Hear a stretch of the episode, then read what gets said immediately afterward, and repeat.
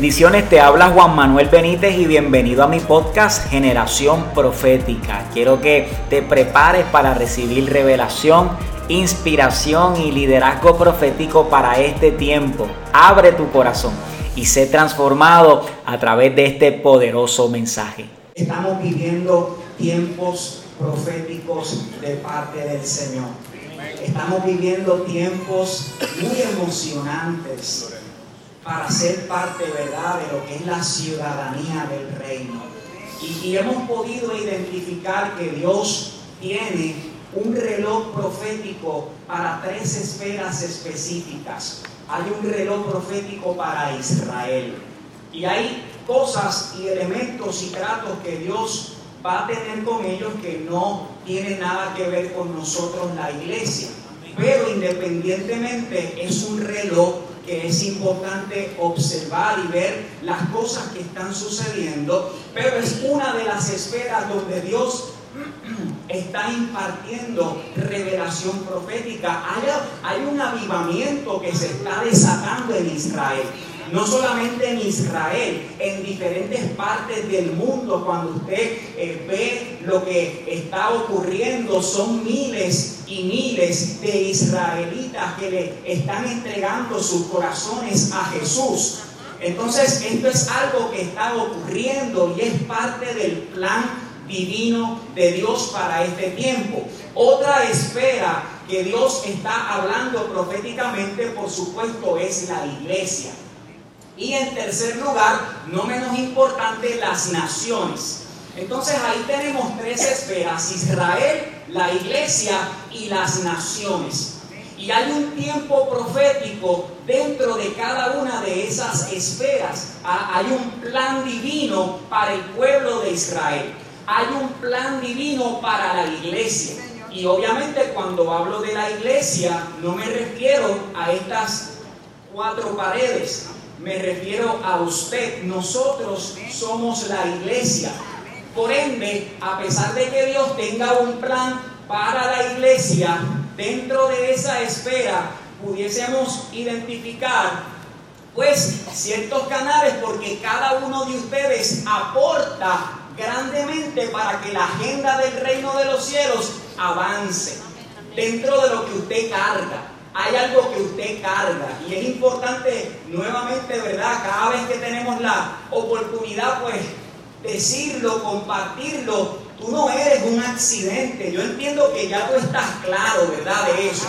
Estás claro de que no eres un accidente. No importa la forma como tú llegaste a esta tierra, no importa quiénes fueron los instrumentos que te trajeron aquí a esta tierra, no importa cómo fue la forma, cómo fue la manera, si estuvieron, si no estuvieron, si hubo maltrato, si no hubo maltrato, si te rechazaron, si te abandonaron, no importa. Tú llegaste a esta tierra con una intención, con un propósito. Y la realidad es que tenemos que todos los días de forma intencional hacer todo lo que está en nuestras fuerzas para poder descubrir ese propósito lo más pronto posible. Ahora, esto no es un asunto de edades. Dios llamó a Moisés, o sea, Moisés comenzó su ministerio a los 80. A los 80 a los 80 fue que Dios llamó a Moisés. Entonces, pues si Moisés arrancó su ministerio a los 80 y al día de hoy todavía estamos hablando de las cosas que él logró a través de su ministerio, entonces no es un asunto de edades. ¿Cuánto le dan gloria a Dios por eso?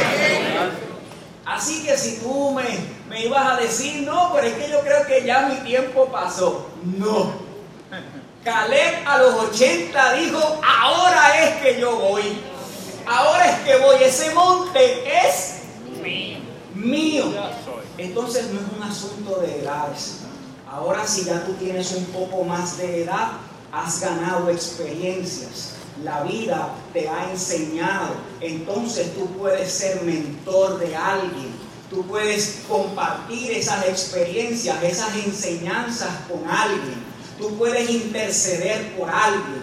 Y es muy probable que Dios comience a ponerte personas en el camino para entonces ahora tú impartirles. Entonces el mejor legado que podemos dejarle a alguien, a un joven, o a una persona precisamente son esos consejos muy valiosos, esas experiencias, ¿verdad? Que nosotros pues hemos aprendido y ahora pues podemos compartirlas y muchas veces los que nos escuchan no son los de casa. O sea, el exceso de familiaridad sabemos que causa menos precio. O sea, es normal. Pero si el de tu casa no te escucha, probablemente el de otra casa sí te escuche.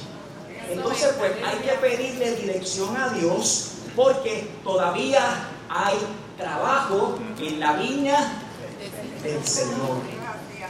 Entonces, el domingo, en forma verdad de, de repaso, iniciamos estableciendo unas pautas y pudimos identificar que Dios es un, a ver si alguien se acuerda, un originador y que Él no solamente origina las cosas, sino que Él origina los tiempos.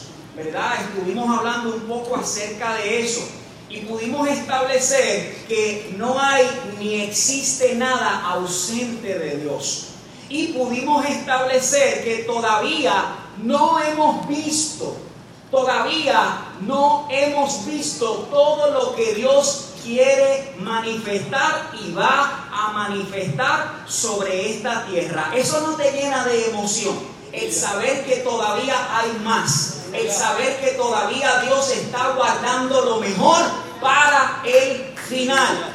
Y establecimos, ¿verdad? Como dice la Biblia, que hay cosas que ojo todavía no ha visto y oído no ha escuchado y hay cosas que no han subido al corazón del hombre. Ya sabemos que no es el corazón cardiovascular, que el corazón es la mente, la imaginación. Entonces todavía hay cosas que tú estás cargando que ojo no ha visto y ojo necesita ver. Mis ojos necesitan ver lo que Dios va a hacer a través de ti. Nosotros en esta iglesia somos una iglesia que somos muy intencionales en empoderarte, en hacer todo lo posible para exprimir tu destino hacia afuera, porque queremos ver lo que tú estás cargando. Si llegaste a este lugar, llegaste con algo por dentro. Dijimos que hay canciones que todavía necesitan ser escuchadas, no se han escuchado y necesitamos que salgan esas letras,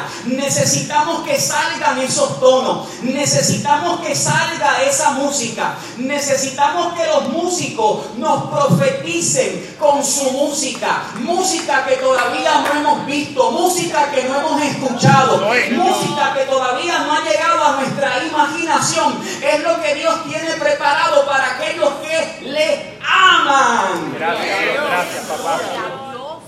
Necesitamos ver tu libro. Necesitamos ver ese proyecto dar a luz. Necesitamos ver esa idea desarrollarse, esa fundación, ese negocio, ese proyecto, lo que sea que tú estás cargando, lo que sea que a ti te apasione, necesitas darlo a luz. Aleluya.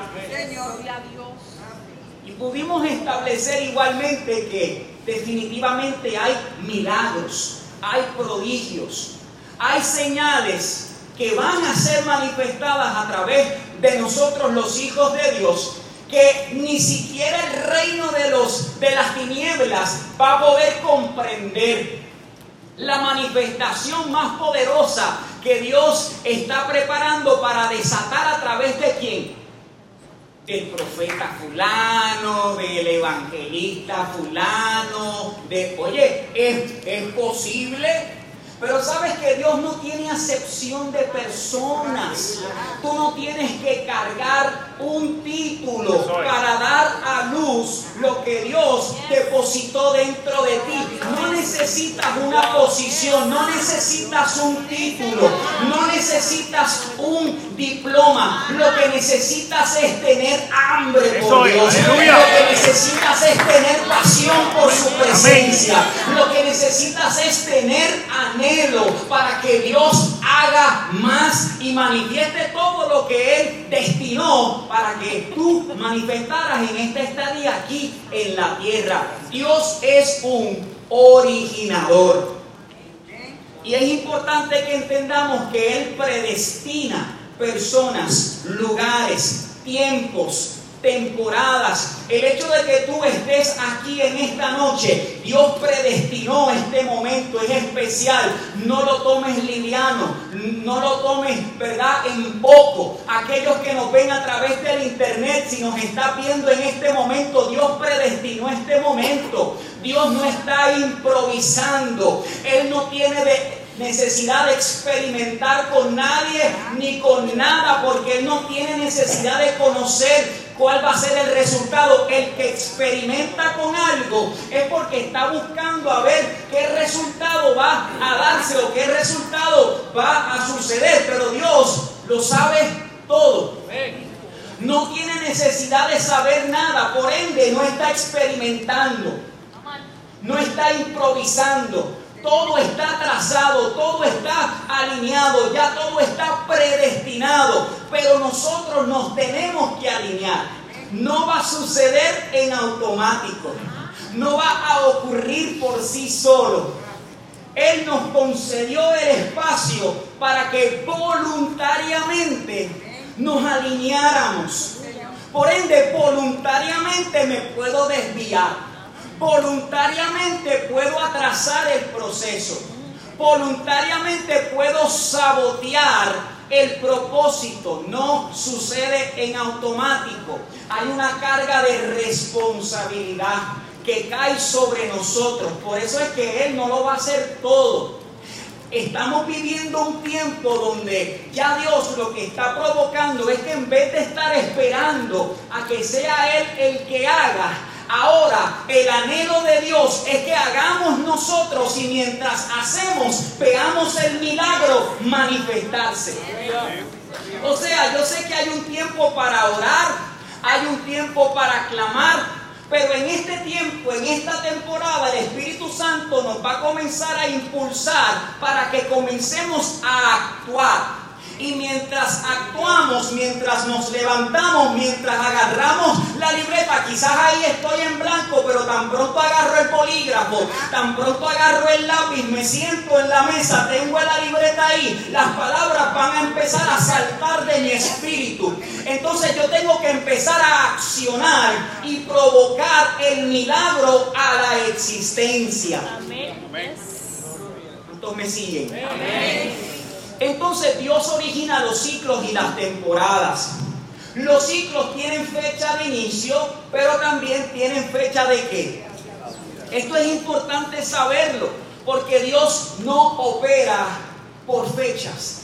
Dios trata con nosotros a través de temporadas. Dios va a utilizar las diferentes temporadas en nuestra vida para ir desarrollando nuestro carácter, para ir desenvolviendo el propósito, el destino, exprimiendo. Cuando tú evalúas la vida de Jesús, su vida fue marcada por diferentes temporadas que él vivió y cada temporada él pudo extraer cosas significativas que le ayudaron a avanzar en el cumplimiento de su propósito aquí en la tierra. Lo mismo es contigo y lo mismo es conmigo. Ahora, hay ciclos naturales, pero también hay ciclos sobrenaturales. Esto es importante saberlo. Los ciclos naturales, el hombre natural los puede predecir. Lo vemos en la naturaleza, lo vemos en el clima, lo vemos, ¿verdad? En los eventos atmosféricos, son ciclos. La misma vida nos habla, el mismo clima nos habla. Todo lo que nos rodea nos revela la gloria de Dios. Los cielos cuentan que la gloria de Dios, la gloria de Dios, de, Dios, ¿verdad? No es algo místico, no es algo, ¿verdad? Así como que sin poderlo. No, la gloria de Dios es la manifestación de quien realmente es Él.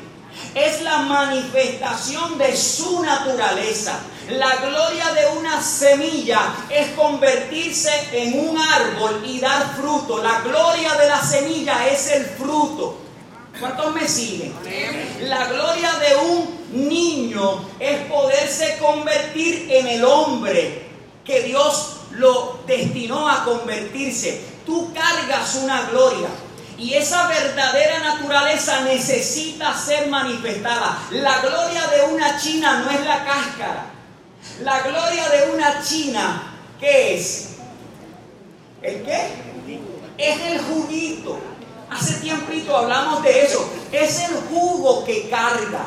Pero para poder extraer la gloria de la china hay que picarla. Por eso es necesario que aceptemos los procesos y las temporadas donde Dios va a empezar a podarnos. Donde Dios va a empezar a cortar ciertas cosas en nuestra vida. Su intención es extraer la gloria que tú estés cargando para afuera. Entonces no solamente nos corta, la china hay que primirla para que salga el jugo. Y van a haber temporadas donde te vas a sentir exprimido. Van a haber procesos donde literalmente te van a exprimir. Y quizás tú vas a decir, no es justo. Pero no necesariamente significa que en ese proceso de injusticia Dios no lo esté permitiendo para poder extraer la gloria que tú estás cargando por dentro. Porque de ese proceso de injusticia va a salir el primero, segundo y tercer capítulo del libro que tú vas a lanzar. No, no, no. Alguien me está entendiendo. Es necesario que pasemos por el Getsemaní. Es necesario que, aceptemos y abracemos el proceso por el cual Dios nos esté atravesando porque Él quiere exprimir el destino que tú cargas por dentro para afuera. Entonces, pues dijimos que el hombre natural, pues por supuesto, puede discernir o predecir los ciclos naturales. Pero ¿qué tal los ciclos sobrenaturales? Los ciclos sobrenaturales hay que discernirlos desde una óptica que sobrenatural. La Biblia dice que el hombre natural no puede entender las cosas del espíritu. ¿Dice o no lo dice? Entonces lo importante es que entendamos que fuera de la esfera sobrenatural simplemente hay cosas que jamás podrán manifestarse a menos que entremos en esa dimensión eterna, a, menos que accesemos esa esfera sobrenatural. Y la llave para entrar se llama la fe. La fe es la convicción de lo que todavía qué. Y la certeza de que. O sea, definitivamente la Biblia dice que esto no es por vista, es por qué. Entonces la fe te da acceso a operar en una dimensión sobrenatural. Cuando viene ese diagnóstico de esa condición terminal, es la fe la que te permite accesar en una dimensión donde tú dices, ¿sabes qué? No me importa el diagnóstico, yo tengo un pronóstico y el pronóstico que yo tengo es que Cristo venció en la cruz y cargó todas mis enfermedades. Por ende, yo declaro que esa enfermedad no pertenece a mi cuerpo y yo reprendo esta enfermedad. Entonces yo entro en una dimensión eterna. Cuando yo acceso con fe el hecho de que quizás mis hijos que están rebeldes en este momento y lo que estoy viendo es que van para atrás y para atrás y para atrás. Pero como no es por vista, esto es por fe. Entonces yo acceso a la dimensión sobrenatural y yo empiezo a profetizar sobre mis hijos. Y yo empiezo a verlo ya cantando aquí en el altar. Y yo empiezo a verlo ya predicando. Y yo empiezo a verlo ya como un hombre lleno del poder y del Espíritu Santo. Lo tengo que ver por fe. Y esa fe Dios la va a honrar. Amén. Gloria a Dios. Porque Dios no se mueve por nuestra necesidad. Y este es, este es el error que por mucho tiempo quizás muchas personas dentro de la iglesia, ¿verdad? Pues han tenido. ¿Por qué? Porque en lo natural, por lo general, somos propensos a querer que la gente nos coja pena. Y, y en cierta forma nos gusta manipular. eso, es, eso no pasa aquí, ¿verdad? quizás tú ahora mismo pues lo puedas negar, pero dentro de ti, ¿verdad? Eh, eh, es, esa, eh, ese anhelo de que alguien pues se mueva y, nos dé, nos, nos apapuche y nos dé cariñito y manipulo muchas veces la situación, pero a Dios no se puede manipular. Entonces Dios honra el hecho de que en medio de tu necesidad tú comiences a recordarle a Él que Él prometió que Él iba a suplir todas tus necesidades conforme a sus riquezas en gloria. Eso mueve a Dios. Cuando Él te ve en una necesidad, la nevera está vacía, eh, tienes la luz atrasada, dos, tres meses, estás a punto de perder tu casa, pero sabes que tú le dices, tú dijiste en tu palabra, tú me dijiste que tú eras mi pastor y que nada me faltaría. Por ende, lo, que me queda en el bolsillo, yo lo voy a llevar al altar y voy a activar la provisión sobrenatural. Eso es fe. Es fe. No es por vista. Entonces, establecimos claramente que esa esfera eterna no es un lugar. La eternidad no es un lugar. La eternidad es una es una persona. La eternidad es una persona. ¿O acaso uno de los nombres que se le llama a Dios no es el eterno? Entonces el eterno que absorbe y sostiene todas las cosas, Él es omnisciente, ¿verdad que sí? Entonces el eterno, Dios es espíritu, Dios es eterno. La eternidad no es algo, es alguien.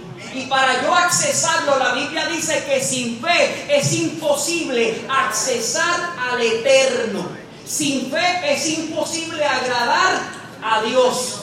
Entonces, para yo entrar al eterno, necesito activar mi fe. Mm. me siguen? Y cuando yo logro eso, cuando yo logro acceso a Él, mi visión comienza a cambiar mi óptica comienza a cambiar, mi perspectiva se amplifica, ya no estoy viendo las cosas limitadamente, ahora opero en esa esfera y ya no estoy viviendo por la realidad que me está rodeando, sino por una verdad que va más allá de la realidad que esté viviendo en ese momento. Cuando yo acceso al eterno, mis ojos se abren. Amén mi apetito se altera. Eso es. Ay, Eso es. Yo quiero que el apetito nuestro se altere. Eso es. Que se altere mi apetito por las cosas de Dios. Comenzamos a descubrir nuestro propósito. Nuestra identidad es definida. Cuando yo acceso al Eterno, cuando yo me acerco a Dios, y hay una forma de accesarlo. La fe es el medio, pero el camino, la Biblia dice que es uno. Yo soy el camino, yo soy la verdad, yo soy la vida. A través de Él. Es más, Él dijo, sin mí nadie puede que accesar a quién? Al Padre. Entonces, para yo accesar al eterno, para yo accesar esa dimensión eterna, para yo accesar al Padre, necesito por fe creer que Él es el camino, aceptarlo, nacer de nuevo. Y cuando eso sucede, automáticamente mi destino comienza a ser revelado. Mira, en un momento dado, una persona, un teólogo, con mucho conocimiento, con mucho estudio, tenía un par de doctorados, mucho conocimiento, se, se sabía la Biblia, se llamaba Nicodemo. Y Nicodemo, no sé si alguien ha escuchado la historia, Nicodemo en un momento dado se tuvo que acercar. Y fue de noche porque no quería, ¿verdad?, que sus compañeros lo vieran. Pero él tuvo que accesar, él tuvo que acercarse y decirle, Rabí, me he dado cuenta que las cosas que Dios, las cosas que tú estás haciendo, o sea, en la esfera en la cual yo te estoy viendo que tú estás operando, definitivamente tú no eres de esta tierra, o sea, e-, ese tipo de operación tiene que venir de parte de Dios. Entonces Jesús, él lo que le dijo fue, si, si Dios no está contigo, definitivamente esas cosas que yo estoy viendo que tú estás haciendo no pudiesen ser realidad. Entonces, en cierta forma, Dios quiere llevarnos a operar en esa dimensión, donde literalmente tu vecino tenga que acercarse y, y tenga que decir, definitivamente Dios tiene que estar contigo. Definitivamente las cosas que yo te estoy viendo lograr alcanzar a hacer, Dios tiene que estar contigo. Entonces ahí tu vida está predicándole a la comunidad. Tus resultados le están predicando a la comunidad. Tus logros, tus hechos, tus acciones, tu forma, tu estilo de vida también predica. Entonces Jesús en ningún momento fue y le llevó un tratado a Nicodemo. No, no fue y le dio una palabra. No que eso no sea efectivo, se puede hacer. Pero me encanta el hecho de que Jesús simplemente estaba operando en la dimensión a la cual él había sido llamado. Y eso despertó la curiosidad en Nicodemo, lo atrajo.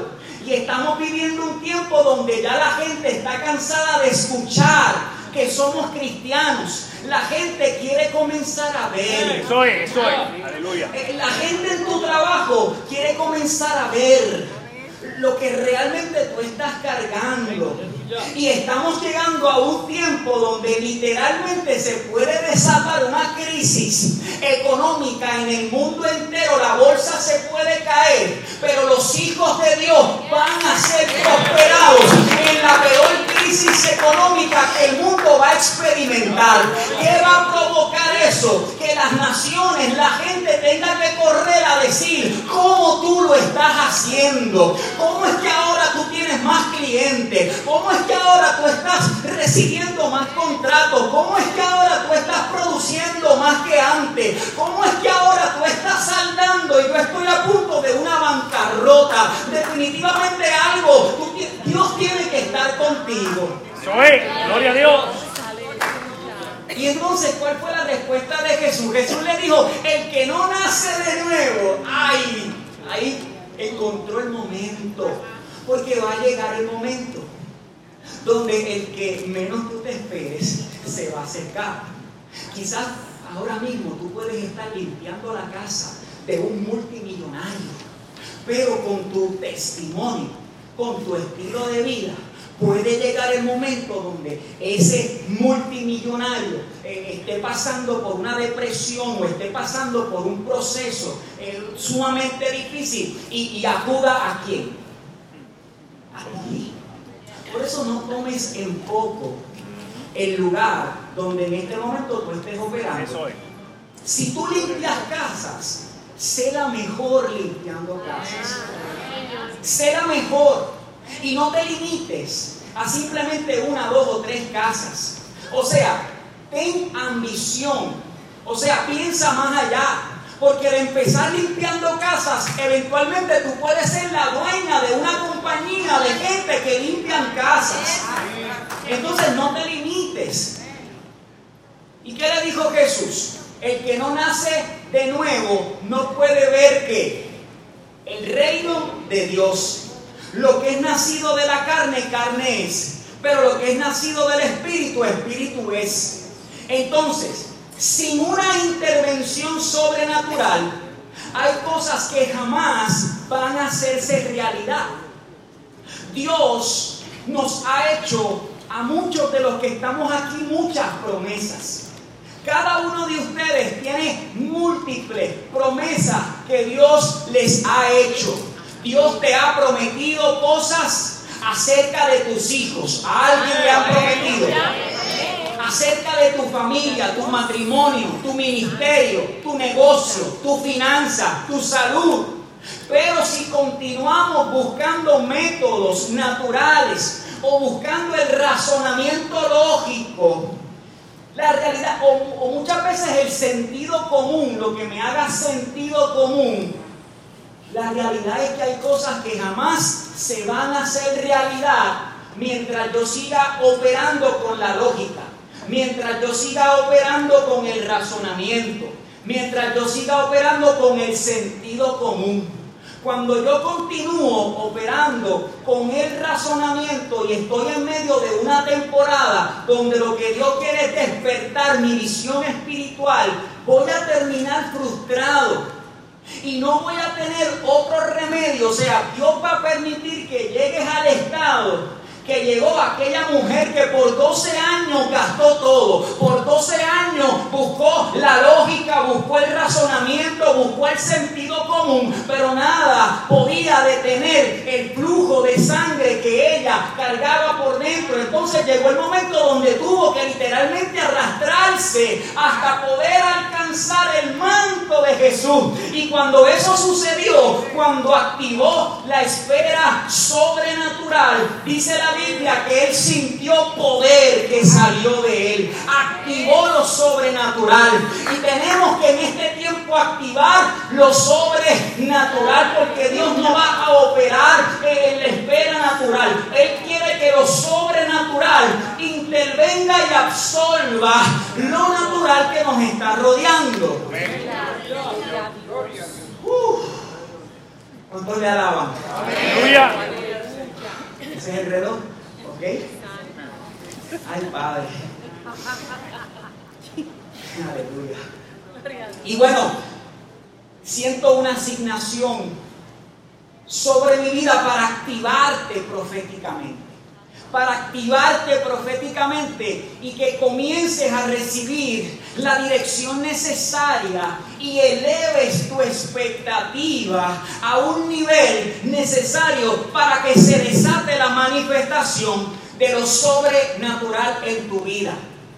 Eleva tu expectativa. No permitas que el afán del diario absorba tu capacidad de vivir con la expectativa de que Dios lo va a hacer, de que Dios lo va a alcanzar, de que Dios lo va a sanar, de que Dios va a proveer.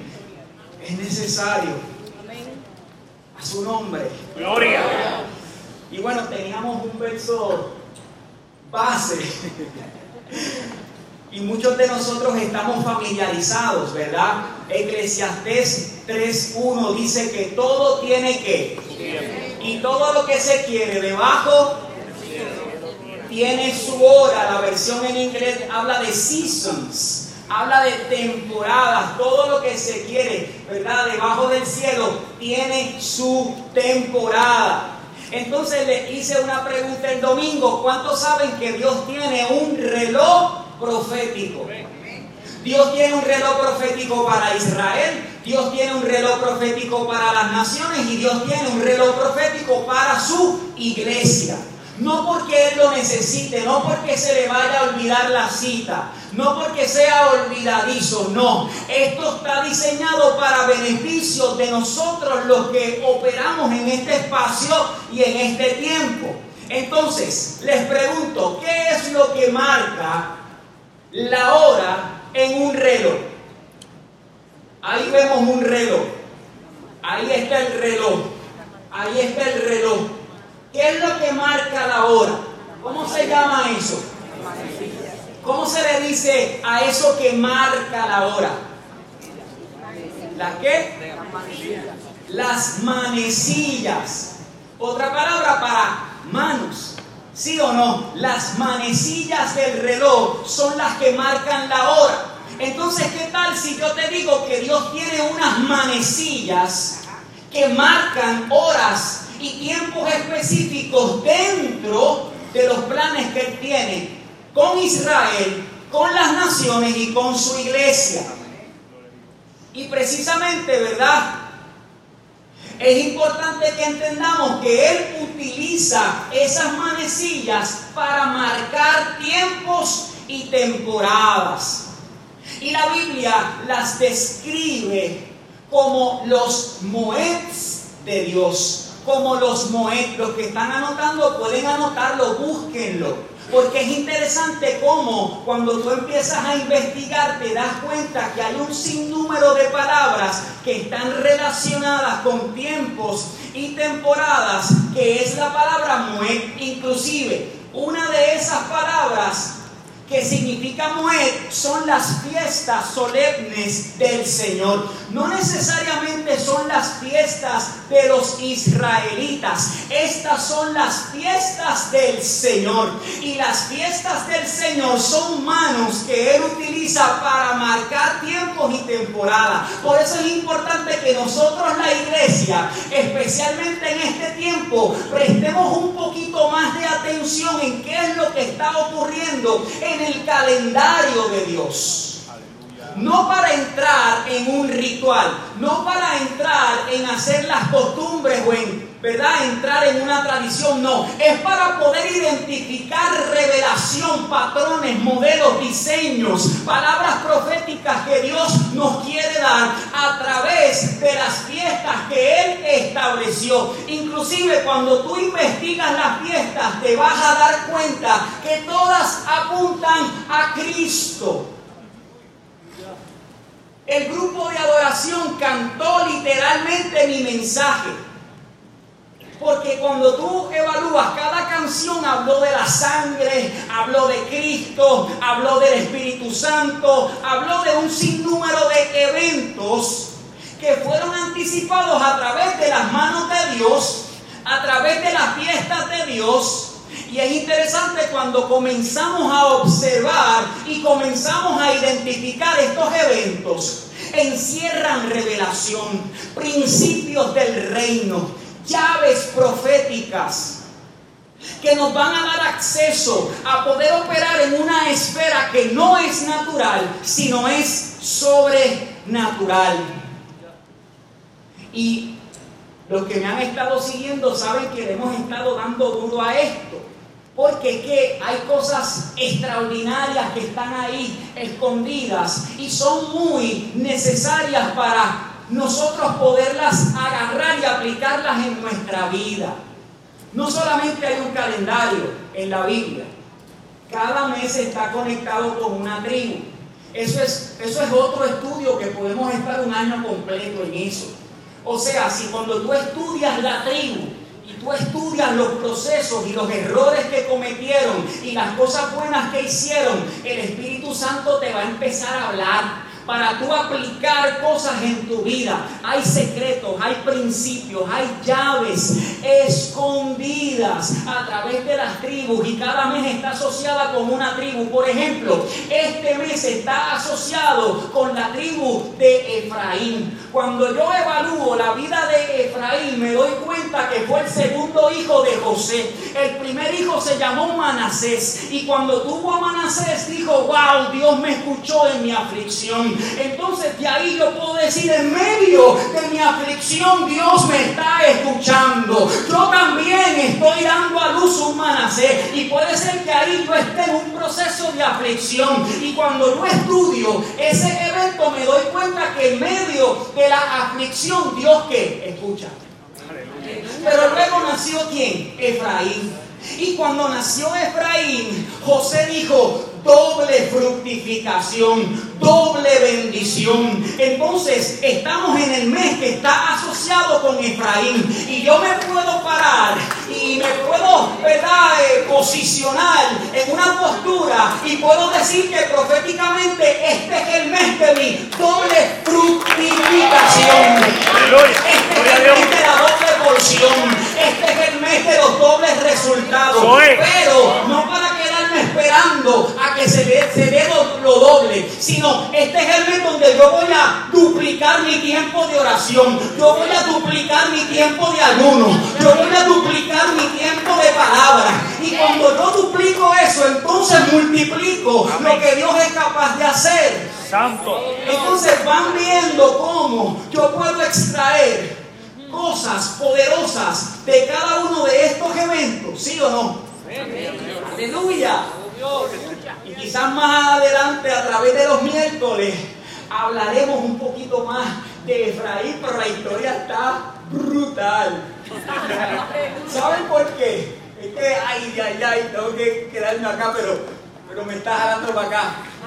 Miren, Jacob, que era el papá de José, ¿verdad? Llegó a Egipto y literalmente eh, adoptó a estos niños. José se los dio para que él ¿verdad? Los recibiera como sus propios hijos, literalmente.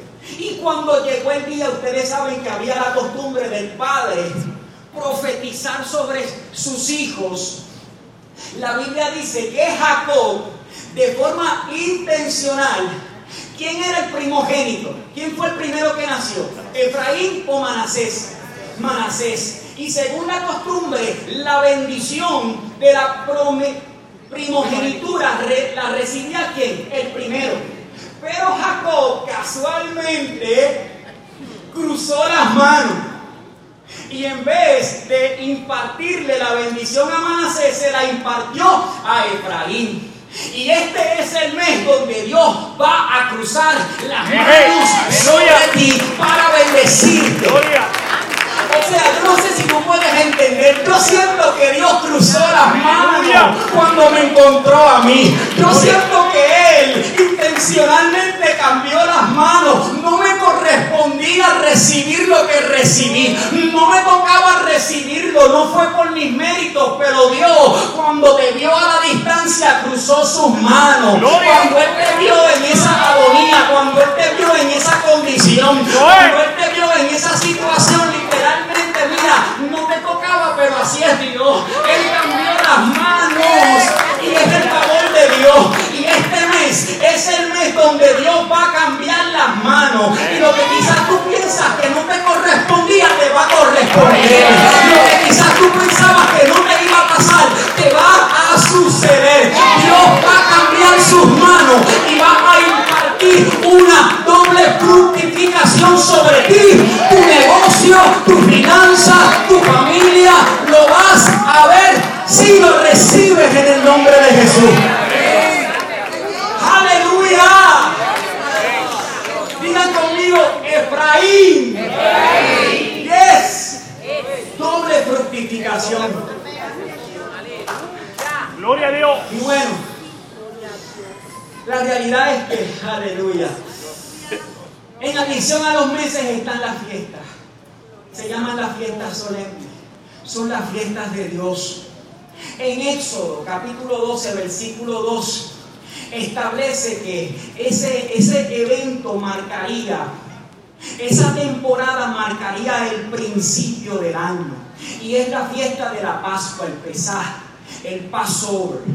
Y cuando vemos la historia, nos damos cuenta que en la décima plaga que le correspondía a Egipto experimentar, que era la muerte de los primogénitos, Dios le dio una instrucción al pueblo. ¿Cuál fue? Que buscaran un cordero sin mancha, inmaculado, y lo degollaran y agarraran la sangre. Se, les parece algo. Y tomaran la sangre y la pusieran en los dinteles de sus puertas. Para que cuando el ángel de la muerte pasara, viera la sangre del cordero y no pudiese acercarse a tu casa. Qué poderoso. Cuando, cuando yo conmemoro esta fiesta y por lo general se celebra entre marzo a abril. Entonces Dios estableció que esto iba a ser principio del año. Pero como Dios no opera necesariamente con fechas, cada día puede ser principio del año cuando tú reclamas la sangre del cordero. Hay vidas allá afuera que están esperando por esa Pascua. Hay vidas allá afuera que necesitan entender que hay un principio que Dios quiere iniciar. Y no importa que yo falle ahorita. Y no importa que yo falle más tarde. Cuando yo estoy consciente de esto, yo estoy claro que yo puedo nuevamente reclamar la sangre y el ángel de la muerte no me puede tocar. Es un principio. Dios es un Dios de nuevos comienzos. Nuevos comienzos continuamente. No se limita a una fecha. Yo puedo tener nuevos comienzos continuos. Y es poderoso. Esconde la revelación de la redención. Y como les dije, no se limita a fechas. Eh, representa una experiencia latente y está accesible a cada persona que la active, que aplique la sangre. El profeta Juan el Bautista lo señaló, señaló a Jesús y dijo, el Cordero de Dios que quita que El pecado del mundo, luego de esa fiesta, que son las primeras, son las primeras cuatro fiestas a principios del año, se llaman las fiestas de primavera. Está la Pascua, panes sin levadura. Luego viene que primicia, que también tiene cumplimiento en Jesús. El apóstol Pablo dijo en la carta a los colosenses, mas ahora Cristo ha resucitado de entre los muertos, primicia de los que durmieron, el primogénito. Entonces Él está representado en las fiestas de la primicia, porque ya Cristo resucitó. Él es el primero, Él es nuestro hermano mayor, Él es el que está alante de nosotros. Entonces, por eso nosotros presentamos nuestras primicias no es para satisfacer los deseos del apóstol, no es para complacer el líder, el pastor, no, yo lo hago porque cuando yo traigo mi primicia estoy activando el principio resurrector que se cumple en Cristo. ¿Y cómo comienza a resucitar? Lo que está muerto resucita, mi salud resucita, mis finanzas resucitan, Todo lo que Dios diseñó para ti resucita cuando tú lo activas con el principio de las primicias. Ay, Dios mío. Gracias, papá. ¿Qué más tenemos por ahí? Luego sigue Pentecostés. Aleluya. Y el grupo de adoración cantaba. Y yo decía, Dios mío, si la gente entendiera lo poderoso que es sentir el fuego del Espíritu Santo. ¿Por qué? Eh, porque no lo tengo yo, lo tienes tú o viceversa. No, cuando tú aceptas a Cristo, el Espíritu Santo mora en ti. Pero no es lo mismo que esté en ti a que venga sobre ti. Necesitamos esa doble porción sentirlo sobre mí. No es lo mismo tomarme el agua a zambullirme en una piscina. Entonces, yo te invito a que si hasta este momento tú no has experimentado que el Espíritu venga sobre ti, pídelo. Anhélalo Clama por esa experiencia. No tengas miedo, no tengas vergüenza, no pídelo, pídelo. ¿Por qué? Porque el Espíritu Santo viene sobre nosotros para equiparnos al ministerio. Y el ministerio no es pastor, apóstol, profeta, evangelista, maestro. Ministerio significa servicio es el servicio al cual tú llegaste a esta tierra. Tú tienes que servirnos tu propósito. Tú tienes que servir tu destino a la existencia. Tú tienes que servir tus talentos a la existencia. Necesitamos la impartición del Espíritu Santo para servir el depósito que cargamos por dentro. Si a Dios le place llamarnos de cierta forma o recibimos, ¿verdad? Tal oficio. ¿Cuál oficio? Pues gloria a Dios. El oficio no puede ir por encima que el servicio. El servicio va por encima del oficio. La función va por encima de la posición. ¿Cuántos están claros con eso? Entonces, la fiesta de Pentecostés se celebran 50 días después de la Pascua y es el derramamiento del Espíritu Santo. Y lo vemos, ¿verdad? En hechos. Y recibirán que poder. Poder cuando haya venido sobre vosotros el Espíritu Santo, para que para que me sean testigos, para que sirvan, no solamente en Jerusalén, Judea, Samaria y hasta lo último de qué? De la tierra. Y algo bien interesante estas primeras tres, cuatro fiestas de primavera, todas ya tuvieron cumplimiento en Cristo. Tú evalúas, todas tuvieron cumplimiento en Cristo.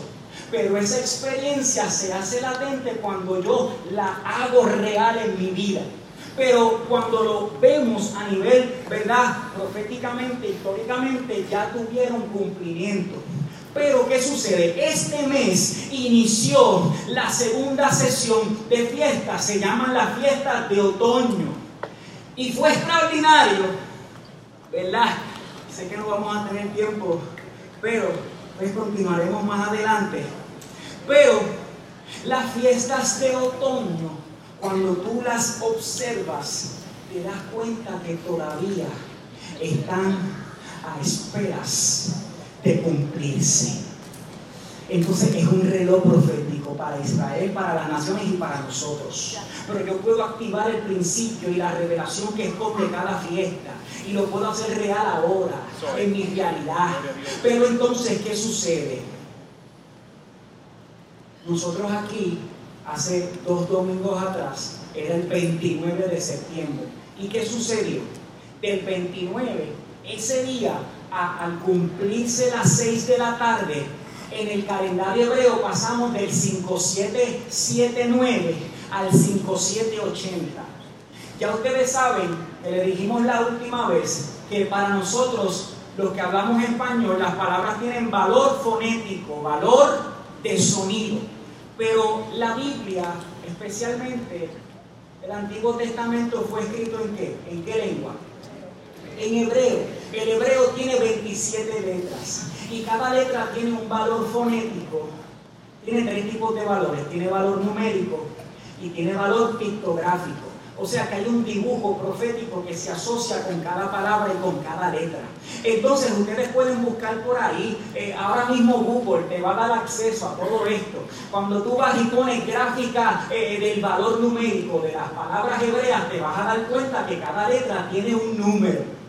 Entonces cuando yo estudio el número, me doy cuenta que sale una palabra. Y cuando veo la palabra me doy cuenta que está conectada a un dibujo. Y proféticamente yo empiezo a extraer. ¿Y cómo yo puedo extraer esto y aplicarlo a mi vida? Y es poderoso porque la Biblia se abre delante de ti. ¿Cuántos me siguen? Y no nos va a dar tiempo, pero voy rápido. 5779 sabemos el 70 está conectado con la palabra que allí, pueden buscarla, el 70 allí, y el allí está conectada con visión, con ojo, con vista. Entonces, es bien significativo el momento donde nos encontramos porque estamos entrando a una nueva década. Pasamos del 70 y ahora estamos entrando al 80. Y cuando yo veo el número 80 me doy cuenta que está conectado con la palabra PEI, P-E-I. Y la palabra PEI la pueden buscar, está conectada con un dibujo. ¿Qué dibujo? La boca.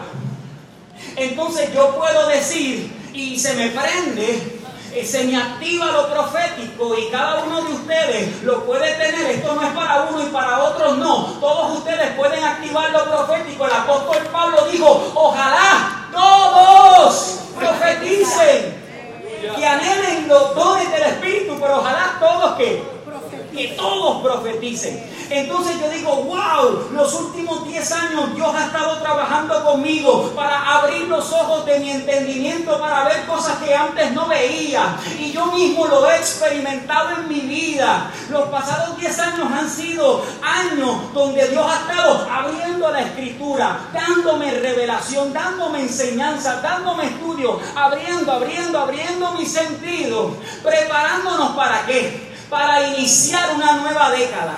Una década que va a estar marcada por ahora transicionar de la revelación a la manifestación, del entendimiento a la declaración, de la vista a la boca.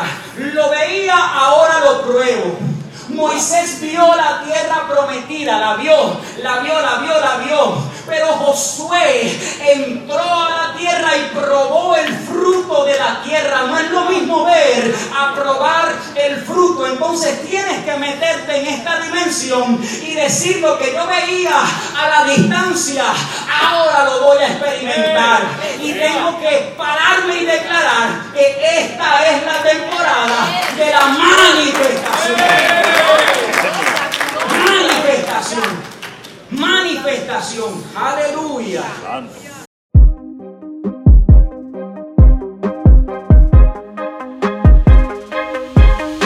Gracias por escuchar este mensaje. Te invito a suscribirte al canal, compartir esta palabra y pues por supuesto mantenerte conectado conmigo a través de las diferentes plataformas Facebook e Instagram arroba JMB Ministries. Muchas bendiciones.